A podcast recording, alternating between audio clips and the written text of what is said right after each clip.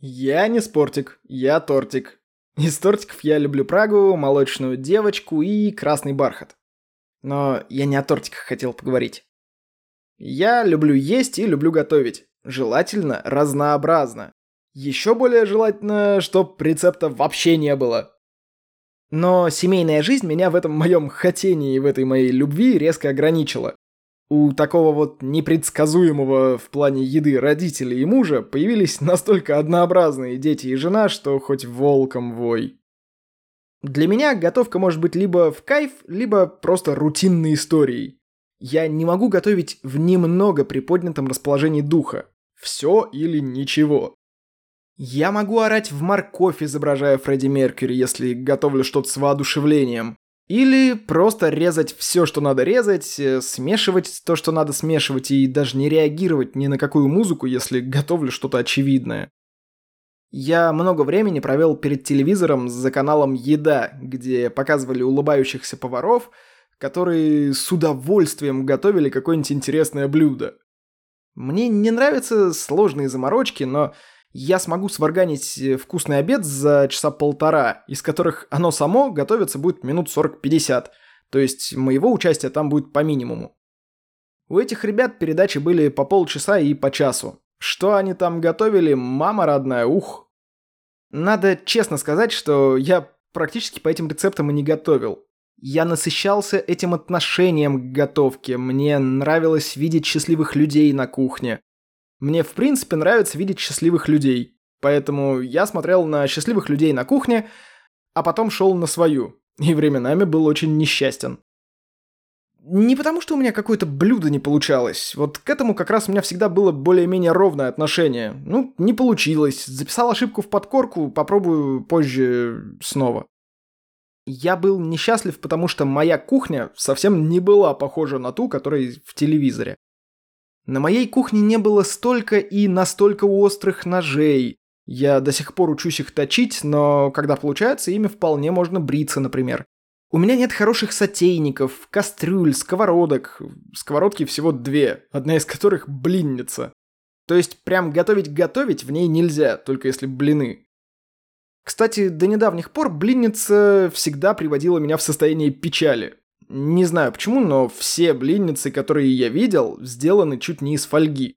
Ее, блин, когда моешь, кран на полную нельзя включать. Струей воды, если не продырявит совсем, то как минимум сомнет к чертям собачьим. В порыве гнева я как-то зарубил одну простеньким кухонным ножом. Беда, в общем, а не сковородки. В телевизоре же везде какие-то, ну, хорошие сотейнички, сковородочки, какие-то кастрюльки качественные. У меня сплошь ободранный тефлон. Ну о каком сходстве кухонь можно говорить? А еще во всех этих передачах кухни размером, блин, с мой зал. В этих кухнях есть этот долбанный островок. Блин, как я мечтал и мечтаю об островке, чтобы не упираться головой в кухонный гарнитур постоянно. В общем, я просто смотрел этот канал как такие фантастические фильмы для взрослых. Там, знаете, и посуда сама моется, и мука почему-то не разлетается по всей кухне, и продукты всегда есть, и вообще все на свете. А потом я взял и на своей кухне, на съемной квартире, с ушатанной плитой Брест, у которой дверка не закрывалась полностью, э, у которой змеевик в духовке периодически просто отваливался, а когда не отваливался, горел ровно наполовину. На кухне, в которой из рабочих поверхностей был только стол, у которого, по-моему, все ножки были разного размера.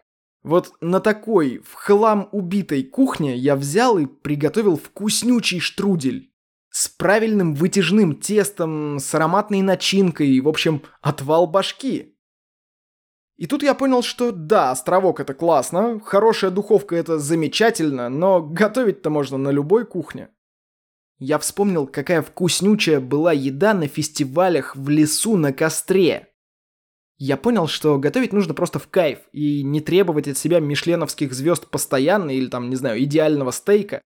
Нужно понимать, что ты готовишь, как ты хочешь это приготовить и что ты можешь сделать у себя на кухне. Например, на плите Брест я бы не смог выпекать э, какие-нибудь макаруны, которые надо выпекать в определенной температуре. Ну и не надо их от себя требовать. Зато я на этой плите, ушатанный в хлам, научился готовить чебуреки, хинкали, э, штрудель, приготовил пару пирогов, имбирные пряники, кучу чего еще. В общем, если у тебя есть э, гитара, ты можешь всю жизнь мучить себя и инструменты и пытаться повторить какие-нибудь из восьми времен года или сколько их там композиторов писали. А можешь играть то, что нормально ложится на гитару, и не комплексовать, что у тебя не получается, что гитара не звучит как скрипка и вообще все не так. Так же и с кухней. Оказалось, готовить-то можно везде. Сейчас я живу с кухней получше. У меня хороший духовой шкаф, который мы купили года 4 назад. Я много чего могу готовить, но мое любимое семейство, блин, не может терпеть эксперименты. Так что готовлю я все-таки проверенные блюда. Хотя иногда меня прорывает, я говорю, идите в жопу, сегодня будет вот такая похлебка, кто не хочет, готовить себе макароны с сосиской. И молча смотрит, как остальным вкусно. Похлебку ели все. Еще бы ее не съесть. Слушайте, картошка четвертинками, мясо, морковка, немного лука и помидорка в основе. Че я там напихал попутно, я уже не упомню. Там чеснок, специи какие-то. Вкусно было безумно. Смели все быстро. Не любят они эксперименты, ага. Иногда после меня на кухне остается срач, это да. Ну, собственно, и после жены иногда тоже остается. Обычно я стараюсь убрать все сам, но после работы с тестом я, как правило, измотан, поэтому прошу помочь жену. Она редко отказывается, но ей тоже нужно время прийти в себя после того, что я наготовил и чем она облопалась.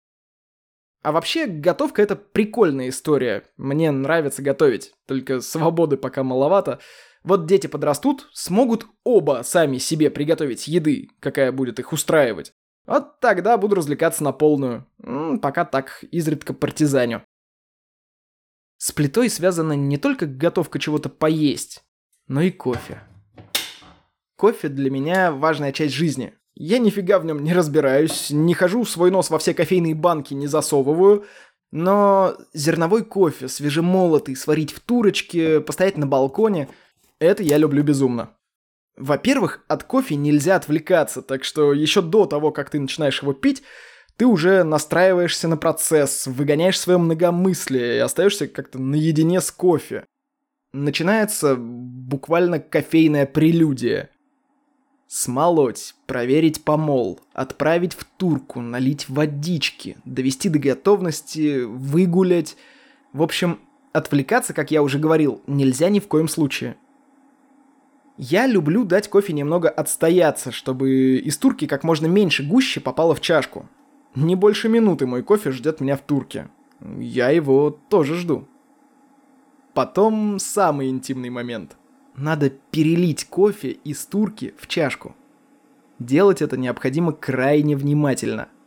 Сначала кофе идет густой струей, но если поток не уменьшить, в чашке будет много гуще, это нам не надо. Я не зря много лет практиковал розлив пива без пенки. В моем стакане гуще почти не остается. Гадать не о чем, меня ждет светлое дно. А потом на балкон, любоваться жизнью. Первый глоток всегда как будто приветственный. Кофе немного горчит, и в этот момент происходит последняя настройка самого себя на вот этот медитативный процесс. Я пью кофе.